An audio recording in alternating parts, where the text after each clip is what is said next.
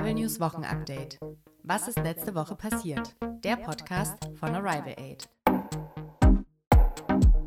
Hallo und herzlich willkommen zu einer neuen Folge Arrival News Wochenupdate, der Podcast der Arrival News Redaktion.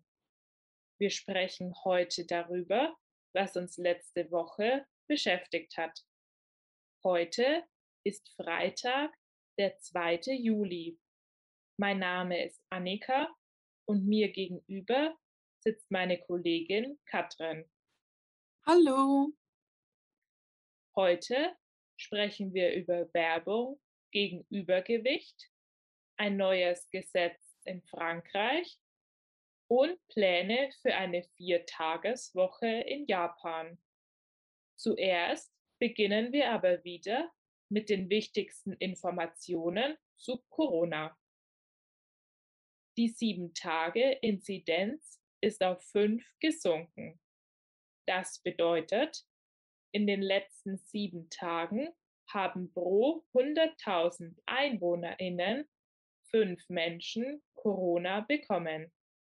Insgesamt wurden schon 55 Prozent der Bevölkerung in Deutschland mindestens einmal geimpft. Fast 37,3 Prozent wurden auch schon ein zweites Mal geimpft. Immer mehr Menschen in Deutschland infizieren sich mit der Delta-Variante des Coronavirus. Sie ist sehr ansteckend. Aktuell sind 37 Prozent der mit Corona infizierten Menschen mit der Delta-Variante infiziert. Gesundheitsminister Spahn schätzt, dass im Juli 70 bis 80 Prozent der Infizierungen auf der Delta-Variante zurückgeführt werden können. In einigen Studien hat man aber herausfinden können, dass eine Impfung gegen die Delta-Variante schützt. Für Länder, in denen die Delta-Variante besonders verbreitet ist, gilt jetzt eine Quarantänepflicht von zwei Wochen. Das heißt, wenn man zum Beispiel in Großbritannien oder Portugal Urlaub gemacht hat, muss man danach zwei Wochen lang zu Hause bleiben und sich selbst isolieren. Man braucht zur Einreise nach Deutschland auch einen negativen Corona-Test. In den Sommermonaten soll strenger kontrolliert werden, ob sich die Menschen an die Quarantäneregeln halten. Gesundheitsminister Spahn plant für das Jahr 2022 mehr als 200 Millionen Impfdosen zu kaufen. Man will sichergehen, dass es genug Impfstoff gibt, falls eine erneute Impfung notwendig ist. Man nennt das eine Auffrischung. Seit dem 1. Juli gibt es das digitale EU-Impfzertifikat, also den Impfausweis der Europäischen Union. Warum ist dieses Zertifikat wichtig? Es ersetzt das gelbe Heft, in das die Impfung aktuell noch eingetragen wird. Jede geimpfte Person bekommt dann einen QR-Code. Den kann man entweder ausdrucken und vorzeigen oder man scannt ihn mit einer App und hat ihn dann auf dem Smartphone. In Deutschland bekommt man den QR-Code entweder direkt bei der Impfung oder man geht mit seinem Impfpass und Ausweis in eine Apotheke und kann dort den QR-Code bekommen. Alle Länder, die sich am digitalen Impfzertifikat beteiligt haben, wollen auf Quarantänepflicht und Testpflicht für Geimpfte verzichten. Das ist praktisch, wenn man in den Urlaub fahren möchte. Das gilt aber nur in Ländern, die keine Hochrisikogebiete sind. Und nun zu ein paar anderen Meldungen. Großbritannien geht einen neuen Schritt gegen Übergewicht bei Kindern.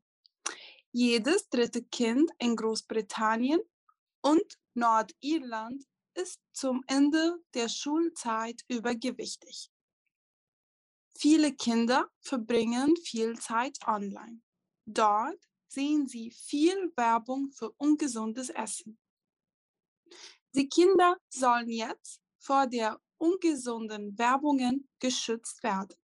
Ab nächstem Jahr ist es nicht mehr erlaubt, vor 21 Uhr ungesunde Werbung im Internet oder Fernsehen zu machen. Das heißt, es dürfen keine Produkte beworben werden, die einen besonders hohen Fett, Salz oder Zuckergehalt haben.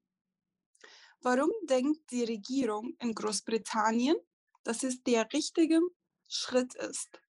Eine Studie hat herausgefunden, dass in 2019 fast jede zweite Werbung im Fernsehen für ungesunde Lebensmittel war. Frankreich hat ein neues Gesetz zur künstlichen Befruchtung. Für die Befruchtung einer weiblichen Eizelle außerhalb des Körpers. Bis jetzt war das nur für heterosexuelle Paare erlaubt, die mindestens zwei Jahre zusammenleben oder verheiratet sind. Jetzt können sich alleinstehende Frauen oder lesbische Frauen künstlich befruchten lassen. Sie können dann also alleine oder mit ihrer Partnerin ein Kind bekommen. Mehr als zwei Drittel der Franzosen und Französinnen sind für das neue Gesetz. In den meisten europäischen Ländern gelten diese Regeln schon länger. Die japanische Regierung denkt über eine Viertagswoche nach. Warum ist das wichtig? Japan ist bekannt für sehr hohe Arbeitszeiten und Überstunden der Arbeitnehmerinnen. Der Leistungsdruck ist so hoch, dass viele Menschen Suizid begehen. Das heißt, sie töten sich selbst. Es gibt im Japanischen sogar ein Wort dafür, Karushi. Es heißt übersetzt Überarbeitungstod. Die Bevölkerung in Japan schrumpft immer mehr. Es gibt immer weniger Kinder und viele alte Menschen. Da es immer weniger Menschen im arbeitsfähigen Alter gibt, wird über die Viertagswoche nachgedacht. Die Regierung denkt, wenn die Menschen mehr Freizeit haben, sind sie produktiver in der restlichen Arbeitszeit. Sie denken auch, dass es positiv für die Wirtschaft ist, wenn es mehr Freizeit gibt. Dann kann mehr konsumiert werden. In China wurde der Schädel, also der Kopf eines Menschen, wiederentdeckt. Dieser hat vor mehr als 146.000 Jahren gelebt. Er wird jetzt Drachenmann oder Homo longi genannt, was heißt wiederentdeckt. 1933 wurde der Schädel bei den Bauarbeiten zu einer Brücke gefunden.